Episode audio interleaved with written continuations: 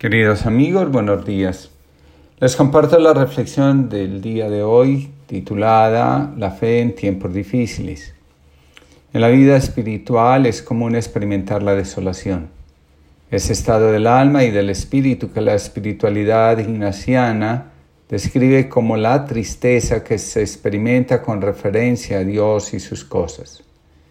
Luis María García Domínguez, jesuita, nos dice, la desolación espiritual se siente como oscuridad ante la verdad divina, insensibilidad ante la palabra, pereza para el bien, lejanía del Señor. Puede tener una fuerza inesperada y tambalea las buenas intenciones que teníamos solo un día antes.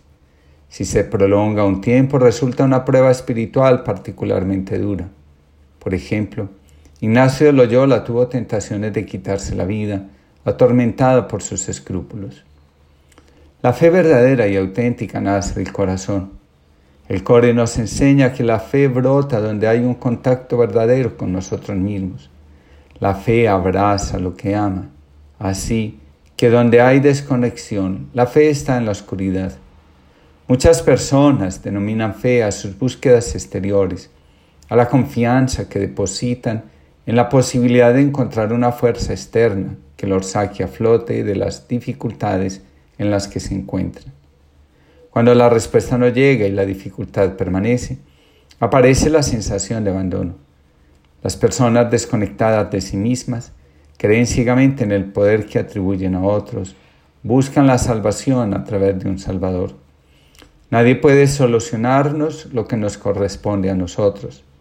Esta última idea es la que hace surgir a los héroes y a los superhéroes donde hay héroes y superhéroes, la necesidad de protección y el sentimiento de desprotección y abandono están en sus niveles más altos de resonancia y de demanda. Cuando el dolor no se atiende adecuadamente, produce la sensación de desarraigo. Dice Ilka Oliva Colorado, escritora poetisa guatemalteca. El desarraigo, el exilio, el destierro son una herida abierta, sangrante, en carne viva, un eterno vaivén. Las experiencias más dolorosas que el pueblo de Israel, pueblo elegido de Dios, lleva tatuadas en su alma son las que le recuerdan el exilio, vivir en tierra ajena.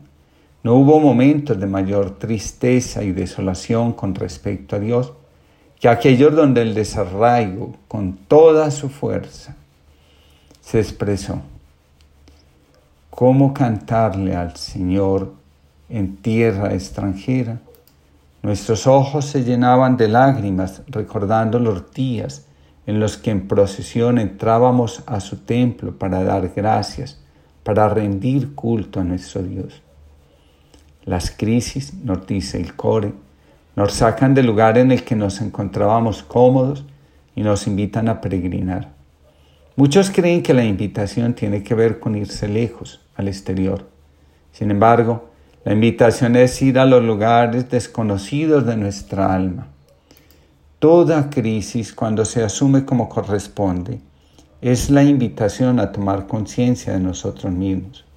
El progreso y la evolución que todos esperamos y anhelamos que produzca la situación actual que vivimos, no se va a dar afuera, sino adentro de nosotros mismos.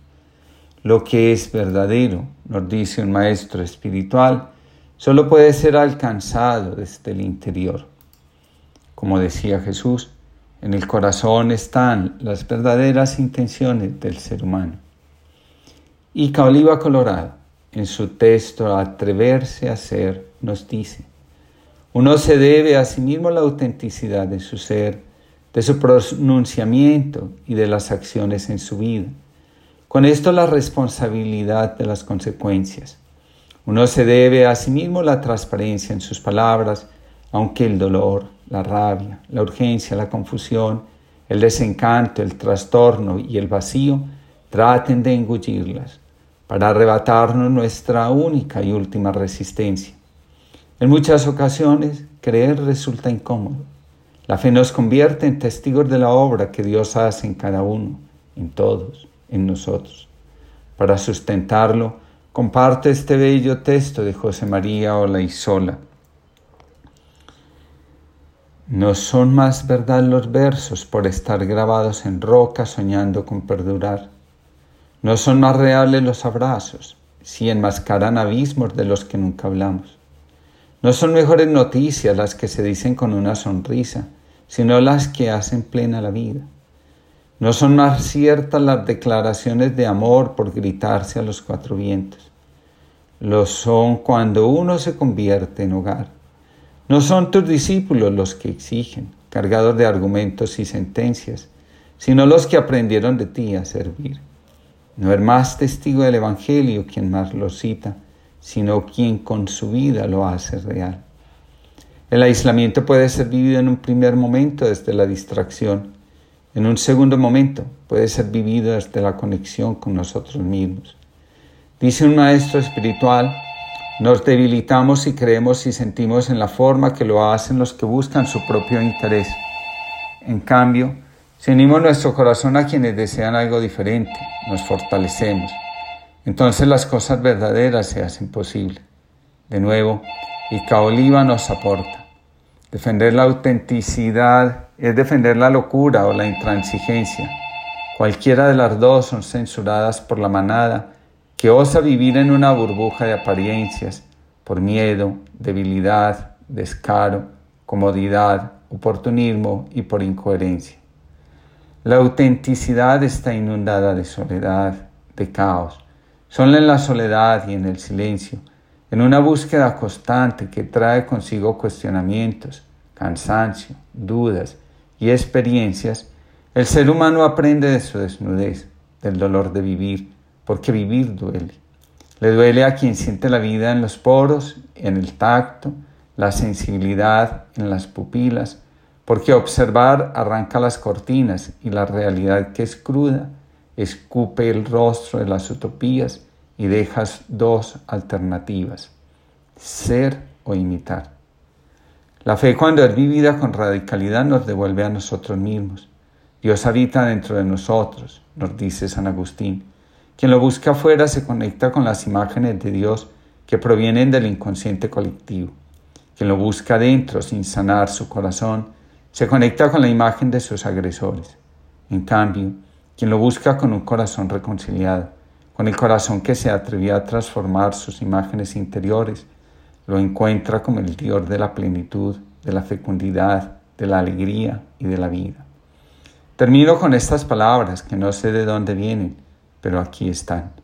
Crean en ustedes mismos, sepan de su relación íntima con Dios. Ustedes son hijos de Dios, la conciencia misma que creó todo el universo. ¿Entienden? Dios se instaló en su corazón. Dejen a un lado la tristeza, dejen actuar a Dios. Él les dará consuelo a su tristeza y luz a su oscuridad.